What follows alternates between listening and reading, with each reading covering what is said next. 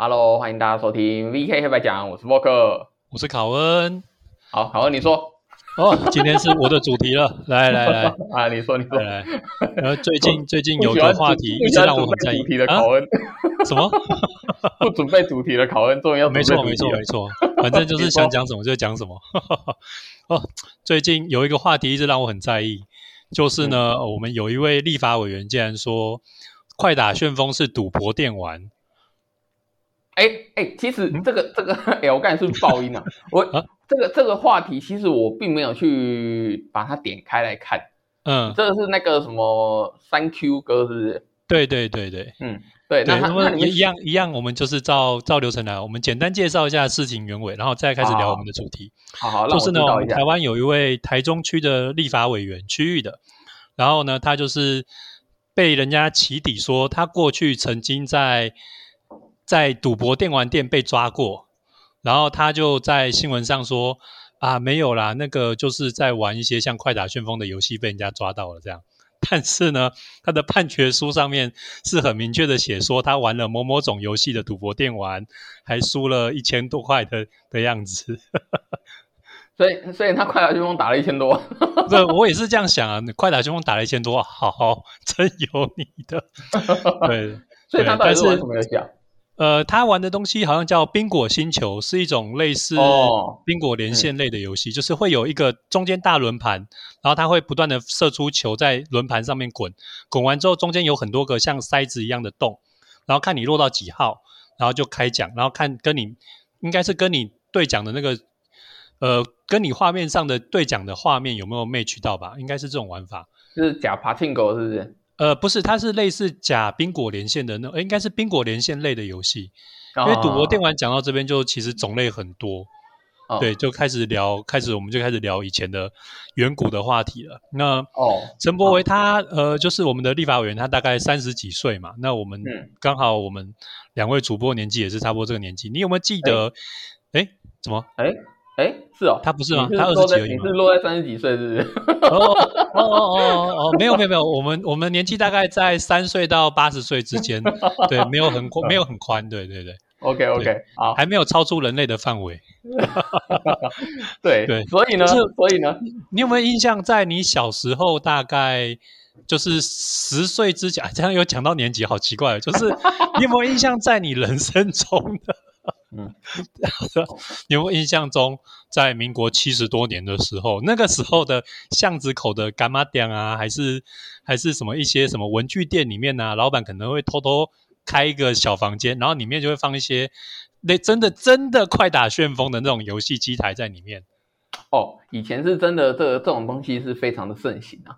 那对对，当时我不知道是因为，可能也是因为电玩。的东西，那当时只有大概是类似红白机吧，最最最知名应该就红白机吧。对对。那除了红白机之外，那可是其实当时的那个电玩在那个呃算是大大型机台有没有？它的那个主机其实它是比较大的，它连它的卡夹都是非常大的，所以它其实需要占地比较大，而且它的价格也是蛮高的。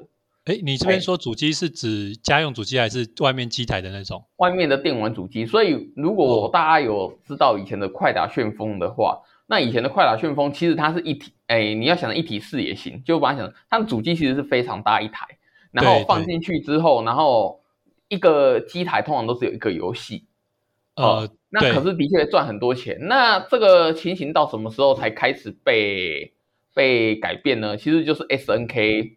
S N K 这家公司的成立之后，然后他们就开始出了一个商机，就是他们其实也是一个大型的机台进去，可是它的卡夹是可以换掉的，就有点红白机的意味了。哦，我懂，我懂。它的卡夹特别大。那这边这边其实我要讲的其实不是这一段，对，我知道，因为你讲，我现在讲的是正派的电玩，你现在跟我讲正派的电玩。啊，对，没关系，因为我这边都走正派的嘛。那你那邪派的，我让你讲。你既然知道我要讲邪派的，啊，好，对，那早期呢？您既然讲到红白机，就为什么那时候虽然红白机应该是呃也是盛行的年代，但是为什么大家还是会出去玩？因为那时候红白机正版的红白机对台湾当时普遍的家庭跟小孩来说，算是很贵的一个游戏。你可以把它想成。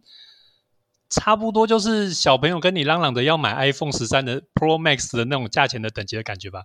你说哈有没有搞错？我一个月的薪水可能快要一半，错甚至整个就砸进去了，只为了给你买一台游戏主机，而且不要光说主机哦，后面每一个卡夹都是半台 iPhone iPhone 十三 Pro Max 的那种感感觉，这样。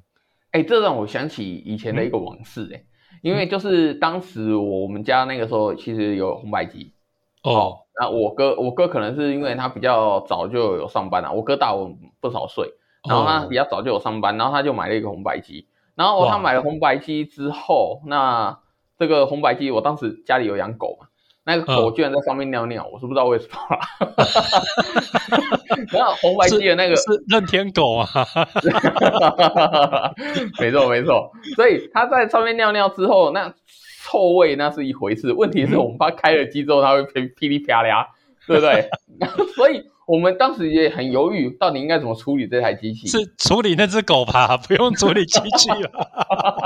我们当时在想想说怎么处理这台机器好了，是给它泡水好呢，来去掉这个味道，还是直接就把它晒干，然后就试试看可不可以用？因为其实大家应该都知道嘛，就是呃，就算你在路边路边尿尿好了，那你。你如果不冲洗它，等只是自然风干，它就是会有一层污渍嘛。呃，对对对，对不对？那很明显就是电子仪器，虽然我们都不懂电子这相关，但是上面有一层尿渍，怎么怎么怎么看都是感觉这个机器坏天呐！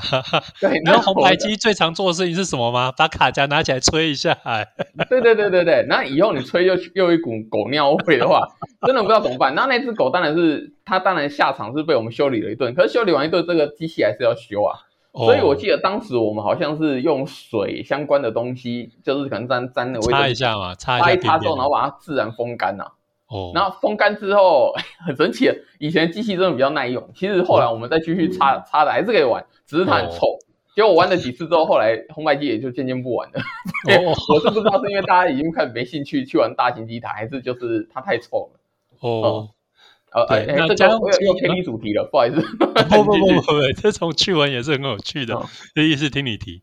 对，那这种家用机跟家用机区别，就是在家用机的之前，就是大家更容易接触到的，就是可能街口巷口那种一般的那种呃小的干妈店或是文具店，他们会自己在摆摆一些大型的电玩机台。那这些电玩机台其实早期按理说那些机台的费用其实也是很贵的。但是就是当时台湾早期盗版猖獗的时候，那时候台湾的盗版技术真的很厉害。听说只要日本的那种游戏机一研发出来，马上当天就海运到台湾，然后台湾的那个那那个工程师破解了之后，就可以马上做出很多复制版，然后再散发到台湾全省各地的那种。干嘛点去？然后他们的那个只有主机，就是主机里面的基板是复制好了，然后他只要准备一个可以玩的机具，甚至不是定型的，他可能按键跟什么都可以另外自己装置，然后就可以玩了。然后于是造成那一阵子的全省很多日本的第一时间的游戏，台湾竟然也玩得到，而且在巷口可能只要五块或十块钱，那时候应该是五块钱一道吧，我们都讲一道这样，嗯。对吧？然后就可以玩到很多那种早期的日本街机的很有名的游戏。这样，事实上，我朋友有一个人，当然跟我不是特别熟悉啊。可是因为他家就是有开这个电玩店，对。然后我才知道，哇，那个真的是真的好赚啊！哦，对对对。你知道他那一台机器，因为坦白说，如果那个机器里面当然可以装各式各样的游戏嘛。那你如果是一个冷门的游戏，没什么人要玩的话。那你自己是店家，你也会知道要换掉这个游戏，所以也就是说，大部分大部分的那游戏都是相对多人在玩，对，比较红一时的。呃，尤其我们讲 S N K 嘛，S N K 那个时候可能九九九九五啊，九六九七九八。格斗天王从九四开始，对，那个时候可能就特别爆红的时候。其实九四年已经比较晚，那已经是另外一个形态了。在快打旋风，可能甚至在隔十年后。呃，快打旋风隔十年了，我想一下。对对，所以其实你现在的回想的年代，应该得把你第一次看到格斗天王再往前回想十年。哦，没有，应该应该五六年而已，应该五六年而已。五六年而已吗？没有没有，因为其实快打旋风其实在日本是很早就出了，只是台湾放了好一阵子。对对对。那那我会提到赌博电玩，是因为台湾在某个事件之前，其实我那个时候未满十八岁，呃，对我那时候很年轻。甚至可以在那种伽马点玩到那种真的赌博性电玩。那我这边先跟大家观众解释一下赌博性电玩我的定义是什么，或者是简单的定义是什么，就是你用钱下去做抽奖博弈的行为，然后中奖了之后还是钱，呃，法定货币回来。如果你是换成代币的那种，就 他们就不算是赌博性的类类型吧，或是法定货币回来。所以您的意思是，如果我先换成那个汤姆熊的币回来之后，这就不算是，这就不算赌博性电玩，就哎，对对对，他会觉得你这个货币没办法做消费，没办法做什么，你只能在游戏场使用。对，当然如果有外面有人私下另外跟你收汤姆熊代币，那就是另外的回事了。所以很多很多游艺场都是用这种代币的行为来规避博弈的法规。就是哎，我帮你开什么多少分数，或是帮你换多少代币，然后你私下中奖了再来跟我换回来。其实虽然现在已经开始有对这种事情做改善，现在我们不是也有所谓的弹珠台吗？然后对一个呃一个弹珠投进去，然后可能会有一些灯光，然后就一颗、两颗、四颗，然后这边按按了之后，然后再打打中了之后就给你几个弹珠。以前是直接给钱的，这种以前都是投钱然后掉钱的，不是掉弹珠。投钱掉钱的，以前投钱掉钱的。对。对，以前最喜欢在人家这个这个这个弹珠台，我印象很深刻。它就是二四六八十五种倍数的奖励，然后分数越高，那个中奖的灯号越少，越难中。是，你有印象吗？都有各式各样的怪招啊。对对对，我们以前最喜欢在人家就是。选灯选到十倍最高倍数的时候，大家都帮一起叫做什么？一起加注，这样就是我加一枚，你加一枚，大家把它加到满，然后打出去看会不会中奖。中奖的时候就大家一起分十倍这样。啊，这这么正这么正派的做法。哦，我说的是正。怎么怎么？既然你们附近的人都那么乖吗？不是我遇到的一些一些小朋友都会是呃摇台吗？还是什么？摇摇台啊，然后甚至想说用磁铁啊。对不对？动那个弹珠啊，或者说他打出去之后，然后即将到那个位置的话，确定一定会中，说快速快速投钱啊。哦，让它增加增加掉了倍率啊！快速投钱我试过，真的来不及，太扯了。哎，有效有效，可以成功的，可以成功的。哦，有道理。我念数学的，确实，你确定它弹珠打到上面的位置，下面落在那个位置的几率就是比较高。没错，没错。对，那你就赶快那个时候赶快投钱，真的会，真的就是人多。原来你也经过，对不对？这就是我们共同的回忆的，大家都经历过那种年代。那这些机台呢？后来因为某一个案子的发生，就开始全台大扫荡。这些机台之后就突然间消失在我们的生活的周围的。阿扁吗？啊，是阿扁吗？呃，对阿扁，但是那个时候还有个案子叫做周人生电玩弊案啊，对，可能要有年纪的人才，或是有历史，就是真的要上了年纪的人才会知道啊，又说出年纪了，啊，才会知道这个案子。对，这个案子红到呢，就是还被香港的电影取材过，因为这个黑金是吧？对对对对对对，对，你要讲吗？没错啊，没错，你开你开马自达三根本没有资格来参加这个会啊！对，难怪你迟到。没错，对，那个主角就是 那个主角就是影射这个弊案的电玩弊案的那个角色。当然，所以电影中也也也拍摄到了很多赌博电玩的画面，包含赌博电玩代币兑换现金的那个画面。那是电视中拍的比较夸张，他们拿电锅去换奖换现金这样。哦，是是是是是，对对对，呃，可是其实这个东西都有人在特别提到，就是当时其实就是呃，也是会有黑白勾结的关系啦。对，那个时候是行贿跟那个电玩弊案爆发的问题，那主要就是刚好刚好就那一波整个整治，导致全台湾的。电玩场所开始法规开始变得更严，然后就是包含要求一些博弈有益性的呃的机台必须退出校园几公尺之外，跟现在的网咖不能开在学校附近是一样的。嗯，我也不知道这样这个这个这个新闻到底是什么状况，因为其实呃当时的风气的的确确是老一辈的人好像都很对于赌博这个东西非常的盛行。对，因为毕竟台湾不像在香港、澳门那边有合法的博弈场所，那直接过去香港或澳澳澳去澳门那边赌博的成本又太高了，所以大家当然都希望就近的，就是小赌怡情这种感觉，就是在家里附近的电玩店花一点钱。你也不是很多人可能不一定是想要博一个那种乐透的感觉，而是就是我就是想花一点小钱在博弈上有没有那种呃那种小确幸的感觉吧。哦，我倒我倒不这么认为耶，因因为因为其实当时的社会风气，包含当时的电影，有没有台湾的电影？哦你说很多人大量的大家乐啊，对对对还有那个那个什么呃什么诸葛亮啊、贺一航啊，呃，因为我现在讲的全部都是归西的那个人的艺人，有没有一行还没吧？一航还没，一航归西了好不好？呃，是吗？是啊，一航归西还。出来那个吗？哎、他这样说的好像很不恭敬呢、因为怎么说他也是长辈，还那个哦一航哥，对不对？航哥也早、早就过一世了，上今？天了。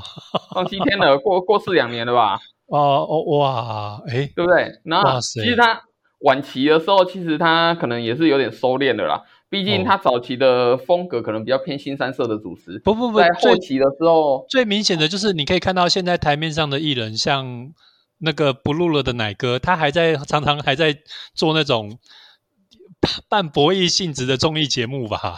是是是。那我要说的是，当时其实乐透彩，乐透彩嗯当时没有所谓乐透嘛，但是他们都是玩六合彩、大，家乐。就是拿香港的六合彩呃大家乐的开奖号码来台湾做兑奖号码。对对对对对，那其实当时玩的很厉害，玩的很凶，然后、呃，这也算是另外一种，嗯算是怎么样，让让很多家庭倾家荡产的一个、呃情况啊，我是这么认为啦。哦，那因为我自己周遭就会有人在做这种事情，那到时至今天，其实这个东西也还是嗯老一辈的也还是有在玩不是，，并不是赌这个东西，就是台湾从来没有正式的去面对过这个问题过，包含之前要在澎澎湖设博弈特区，我也是觉得不是不行啊，你总是要给人家一个抒发的管道嘛，对不对？嗯，你这跟那那个童童那个童大哥说的要要建立红灯区意思也差不多。哦是哦，是台湾个东西要给神童，对，是让要让那个有一个抒发的管道，其实我是认同的啦。了不起就是负责，因为你如果说你的禁绝是有效的，那也就算了。但是问题是，你的禁绝其实是无效的。那如果我们以一个坏的角度来讲的话，就是你把这个东西如果合法化了，或者是怎样的话，其实警察他们可能就收不到油水之类的吧哦哦。对对对。嗯，对，确实台湾的台湾的博弈特区没有办法成立，可能很多都是私下的那种博弈电玩店的也不赞成就对了，他们也不想转正，因为转正之后赚的钱可能就得，比如说缴税啊，或是受到合法的监督，他们赚就赚不大了，很多都是黑收入。那其实像除了赌博以外，你看黄赌毒嘛，除了毒品我们不会聊以外，其实呃黄色的产业在台湾也是类似的情况。你政府不愿意去面对打断你一下，你你说的毒我们不会提到之外，可是这个毒我们在前几集才聊了一下 Toys 的大麻。诶 你不是是故意你是是故意留一个地方让我吐槽的对吧？我我我我不知道诶、我们聊过吗？可！我们我们才聊了一集 Toys 的大麻事件。哦，所以我们是不是剩黄色的没有？有聊？我懂，我懂，我懂。你下次想要聊黄色的，是不是？对呀、我上次才跟你讲说，我想找一个嘉宾来专门聊聊黄色相关的事情。哦，你现在就跟我讲说我们不聊黄赌毒，那这是要禁绝我的下一个节目，你知道吗？我 我不知道哎，那就聊吧。原来聊过了，我还以为我我们要优质正派呢。我们是讲那么多新三色的话题，黄赌毒都要聊，就对了。好啊，赌博继续，赌博继续。哦，赌博继续。呃呃，我刚讲到哪里了？我被扫荡完之后，那个时候台湾机台就是呃有一阵子抓很凶，就是附近基本上就是所有的电玩基本上都看不到了。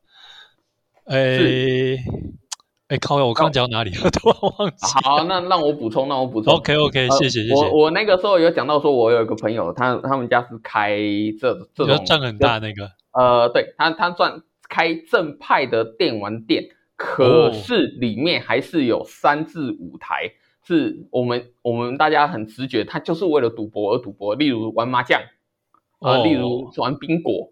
哦，嗯或者是各式各样什么什么，那个那个叫我太久了，我有点忘了什么什么飞龙，什么什么飞龙，然后玩了之后，然后可能就是玩赢了，然后他就会就会吐一些钱出来，这样。哦，各式各样的一些游戏，但是我们平常心讲，光是前台的那个正派的就已经很好赚了。嗯就我所知，就是一刚开正常的一天呐、啊，就是早上八点上班啊，然后下午 下午可能就是呃开的比较晚啊，可能八九点，可是你也不用顾啊，你唯一要做的事情就是看电视，然后跟人家换钱而已。哦，对对，那他他这样一一台下来，最差好像也可以赚到三千块。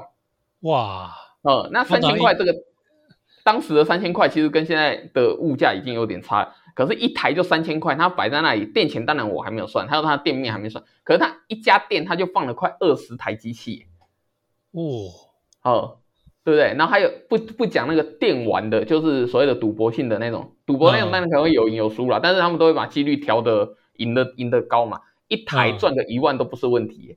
所以你看他在一间店，哎，我只能说后来还是还是收起来了。我是听说是被。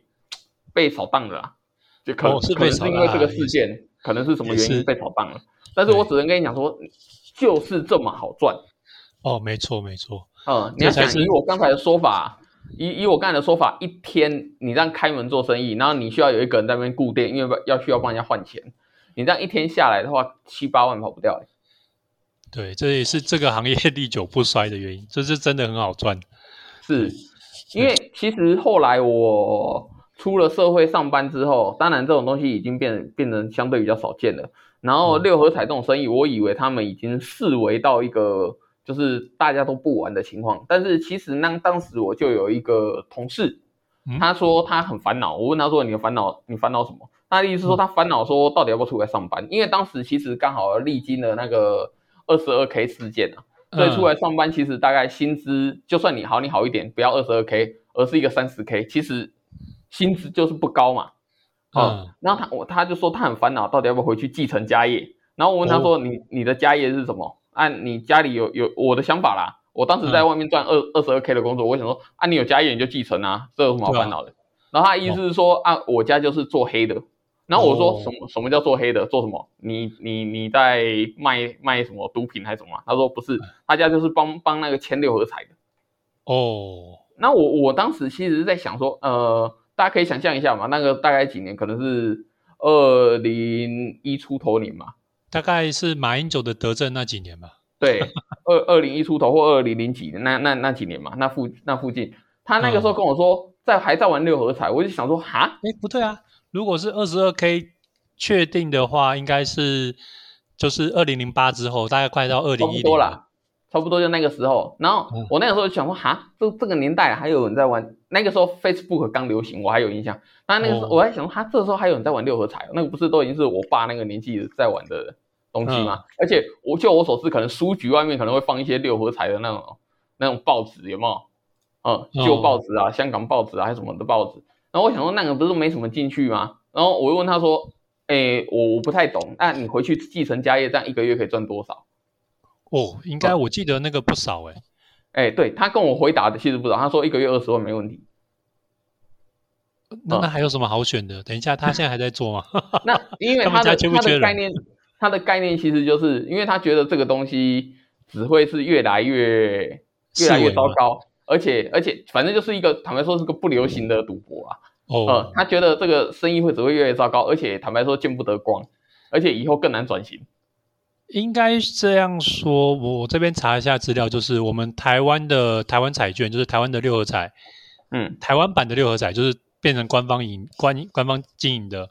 他们是在二零零，我看一下，二零零，我看一下讲，我看一下几年开第一次开奖，嗯。大约是在二零零七年左右的时候，因为公司是二零零六年开始的，然后二零零七年的时候开始开采，也就是开始开放开开奖，然后就是民众可以在台湾的路边的很多彩券行购买彩券，然后去对那个每一期可以开奖的奖号这样。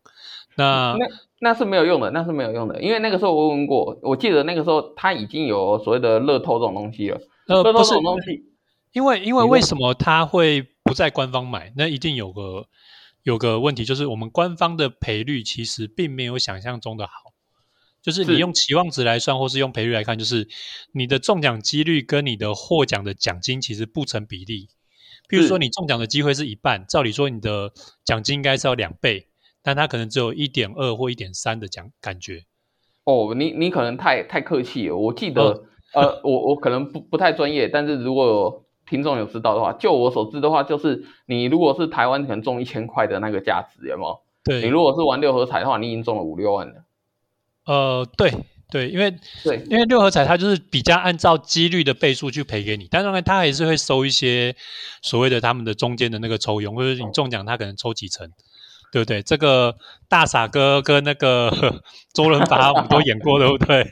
对，所以我只是要说他的那个比例差悬，就坦白说就是奖金的悬太差，相差太悬殊了，所以嗯，才会造成大家还是愿意去买六合彩。那当然这个问题其实。从以前到现在都还是存在的嘛？你既然做这种事情，就是人家有可能会跑路啊，因为你中什么五万、五万、六万，我我敢说，在台湾比较中南部一点的地方，可能还有这种六，诶，不是说可能，就是还有嘛，对不对？对呀，对，不管是签的是香港的，还是还是台湾的，以前的香港，你还要去查外外国那个开开奖的号码，你现在台湾就有了，他还是可以做私下的啊，嗯。对不对？我说实在的，你中了五五万六万，我当然不跑。你今天中了五五六千万，甚至五六亿，对不对？我说真的，我找找一些黑道小混混来帮你处理掉，都还比较，还比较便宜，对不对？我怎么可能去赔你这个钱？所以我实在是搞不懂为什么会有那么多人。当然啊，如果今天你买，你也是个大哥，对不对？五六千万想把你活起来，没那么简单的话，那当然你可能要得到这笔债。只是我觉得奇怪的是。诶，就是很多的老一辈的人会妄想着说可以用这个赚大钱，我就觉得，嗯，怎么会有这种想法呢？那其实我们现在的人也是在买彩券啊，也是一样的想法。呃，差别是在于说，政府做庄他不会把你活起啊。哎，对，就是这种感觉而已嘛。那因为其实你如果会去买威力彩啊、乐透彩，其实你在意的是那个小奖嘛？没有嘛？说真的，你只你只在意那个大奖嘛？顶多在意到二奖嘛，三三奖以上你根本不想理。二奖就差很多了，他们说大奖二十几亿的话，二奖才一两百万。哦，一两百万不是千万哦。我就是那天有个人中奖，他说什么才几百万，怎么跟第一头头奖差那么多？是，对，对啊。那事实上这种东西，我是觉得，反正。呃，我我可能是我经历了过这个这个阶段，所以我会觉得说，早期早期我们台湾人其实生活是离不开赌博电玩的。呃，其实还真的是，因为就是你就算自己没有接触过，你周遭的亲朋好友，或者是你在街边巷口的店面，就是会看到那些游戏机台。你不玩的话，你也看过。因为我去过，当时小时候去过朋友家，朋友家就是会有遇到这样的家长，而且比例还算高。哦，对，因为很好赚，很多很多有能力兼差兼斜杠的家长都会做一些黑的。呃，对对对对，当然我要说一下，就是我当时遇到最有钱的家长呢，他家是从政的，并不是做黑的，是从政的。嗯，这这是这说是不是从侧面说明了什么？哦，我懂，对，现在还是嘛，对不对？现在还是，现在还是，他当时他爸是江长会长。然后后来，就我所知，后来就从政了，然后又当了某某议员。当然，我后来也再也没有跟他联络了。哦，但是我到如今都还记得他家，因为我当时去的是富丽堂皇。然后我去了之后，我想说：哇，你真的是我同学吗？我只是来你家打个电动而已。不是三十年前的地堡，是有佣人会端茶水上来说少爷的吗？倒也没这么夸张啦，但是就是。呃，也没有到呃，就是以我那个年代小朋友，我是国小生的时候，我去的时候，就是家里门口一进去就先是有自己一个车库，然后那车库就是会有一个双 B 的轿车嘛，然后进去之后，呃，用料都就是你常常看到那种，呃，我我只能说像脚头那种，就是放很多你。不明觉厉的那种东西，那种像佛像啊、檀木雕刻啊。等一下，等下，人家不是从政的吗？你怎么说像脚头？对，但是我我给我感觉就像角头啊。他那种东西，你看就知道很贵，但是你不会去摆那种东西，对不对？有有一些奇怪，雕起来就看起来特别厉害，然后就有很厉害的茶具，对不对？然后会有一些，哎，叔叔好，然后他就说，哦，好好好，你那个谁的同学，你上去，你上去。他们就跟一些穿的奇奇怪怪的一些叔叔 在聊天，爆料会不会太多了？下次就剩就剩 K 黑白奖了，没有 B 了。哎，不是吧？我这样都没指名道姓，而且是国小同学，他还会抓到我，这也太夸张了。哦，我不知道啊。我只是说，当时其实就是去看到了那个政治的人物的家里，有没有？果然就是，嗯，好了。有有能力的人，就是到现在还是 状况都是这种感觉啊。哦，那最后最后这边我看不错。我原本想讲那个有一种博弈性质的电玩，还我还我还蛮有兴趣，而且还没玩过的。对，是以前十八岁之前不能玩，现在十八岁了想玩，台湾还找不太到地方可以玩啊。老子有钱吗？不是，就是我想玩的是那种叫日本的那种博青哥。啊啊，那种小应该有啊，去日本就可以玩啊。呃，是，但是现在疫情加上，嗯，成本还是太高了。哦，对对对，那日本的博兴哥好像其实应该也不是，应该是通常是不赚钱的啦。我也只能这样说了。不知道哎，他们的赚钱是听说那边的人讲说，他们的博兴哥就有点像是我们的早期的网咖的感觉，就是你会下班了就想去玩一个两个小时。你也不是想中大奖，就是想看那个钢珠一颗一颗打上去，很舒压的感觉。所以他们很多上班族就是进去玩，或是去体验一下玩一下，然后什么都没中奖，还有个安慰奖，一瓶绿茶这样就出来了。绿茶吗？呃，对，我听他们说，听听那种网友讨论说，他最常在日本喝到绿茶的，就是那种铂金哥店，然后打完之后那种什么都没有中奖，还有换个安慰奖，剩下的钢珠去换个安慰奖。可以换一瓶绿茶，最多最多好像是可以换绿茶。哦，哎啊，有机会的话，等那个疫情结束之后，我们可以组团去日本。我我们可以做这种事情啊，对不对？好不好？OK，我认真说的，到时候我们用 VK 黑白奖的奖金。咦？对不对？我还是自费奖。对啊，等 VK 黑白奖的那个。他的那个收入达，我们两个可以出去日本的时候，我们就组织一个日本游，然后回来的时候讲日本的相关的讯息。这样讲了，大家好像以为我们的观众跟大家观众会以为我们可能赚了很多钱，事实上我们现在是零元。哦，我们连买一张彩券的，连买一张乐透的钱都没有。好，有梦最美嘛？今天都讲到讲到阿扁了，对不对？有梦最美，希望香水啊，对不对？保掉圣花后文呐，保你平安。啊啊！赶快跟观众说拜拜啦，三十分钟好，谢谢。好，各位观众再见啦，拜拜，拜拜。